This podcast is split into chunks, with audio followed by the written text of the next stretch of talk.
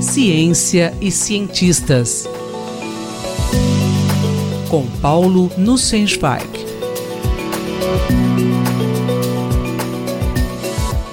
Professor, como a ciência pode ser feita e divulgada de maneira responsável? Caro Júlio, caras e caros ouvintes. Na coluna de hoje, gostaria de falar sobre um aspecto da ciência atual que me incomoda.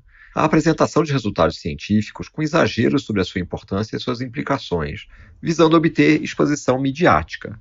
Vivemos numa era hiperconectada, em que boa parte da população obtém as suas informações através de redes sociais, onde a proliferação de notícias falsas tem alcance inédito cientistas estão diante de desafios contraditórios. Por um lado, devemos aumentar a divulgação dos nossos trabalhos, estabelecendo maior contato com a sociedade, que afinal financia boa parte das nossas pesquisas.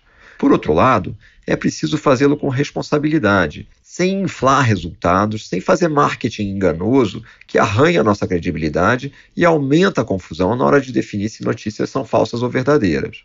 Eu não sei quem é o autor desse lema da divulgação científica que sempre procuro seguir à risca. É preciso dizer a verdade, nada além da verdade, mas não necessariamente toda a verdade. Afinal, pesquisas científicas contêm vários aspectos extremamente técnicos e sofisticados incompreensíveis para pessoas sem a formação especializada requerida.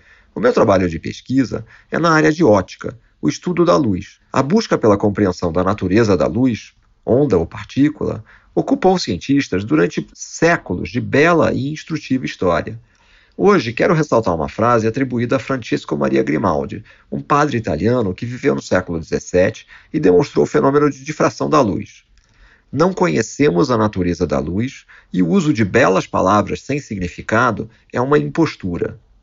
O uso de belas palavras desperta a imaginação das pessoas e chama a atenção para aquilo que se deseja comunicar mas especialmente quando usadas por cientistas, as belas palavras precisam ter significado. Por exemplo, a palavra quântico tem significado preciso nas ciências físicas. No entanto, temos visto a sua apropriação por diversos indivíduos que querem conectá-la a terapias, fenômenos paranormais e outros. Inclusive, tomei conhecimento de uma iniciativa recente de legislação proposta ao Congresso Nacional para banir o seu uso indevido.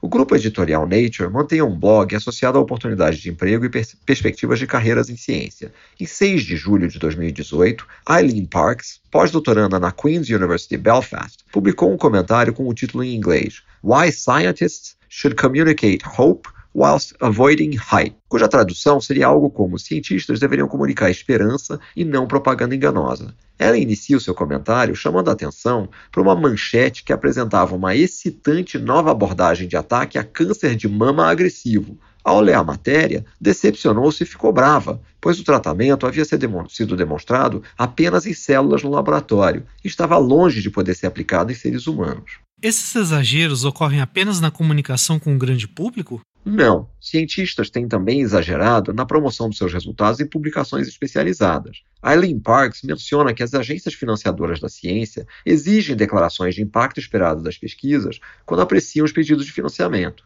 Muitas revistas científicas têm inserido parágrafos sobre a significância dos resultados em artigos publicados.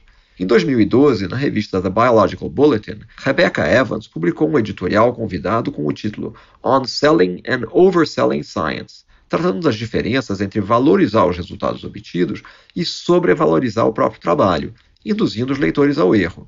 Por que cientistas sobrevalorizam seus trabalhos? No mundo globalizado, em que a percepção da importância do conhecimento para o crescimento econômico e a geração de bem-estar levam ao aumento do número de cientistas, há forte competição por recursos para pesquisa e por prestígio, isso é tratado em artigo de Mark Edwards e Siddhartha Roy, publicado em 2017 na revista Environmental Engineering Science, com o título Pesquisa Acadêmica no Século XXI. Como manter a integridade científica num ambiente de incentivos perversos e hipercompetição. Eu concluo adaptando palavras dos célebres versos de Fernando Pessoa. O cientista não pode ser um fingidor. Isso é errado. Ele não pode fingir que acredita em belas palavras sem significado presentes em sua própria escrita. Paulo Nussensweig falou comigo, Júlio Bernardes, para a Rádio USP. Ciência e cientistas. Com Paulo Nussensweig.